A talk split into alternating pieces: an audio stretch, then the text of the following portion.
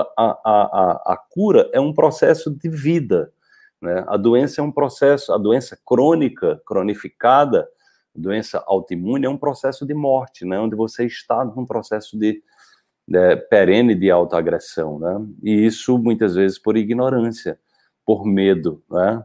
Então a cura é uma atitude, então é uma decisão, né? A cura é uma decisão de dar um novo rumo à nossa vida, né? Isso é, só você pode fazer por você, né? O que, o que nós o que nós trazemos é o conhecimento que leva ao autoconhecimento, mas a escolha de se curar é sempre uma escolha individual, uma escolha de mudança de vida. E isso requer coragem.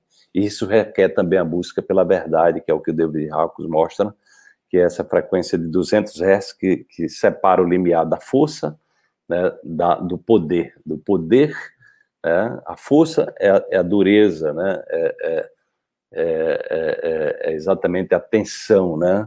O poder é a leveza, é essa busca de aprendizado constante, de evoluir sempre, tá?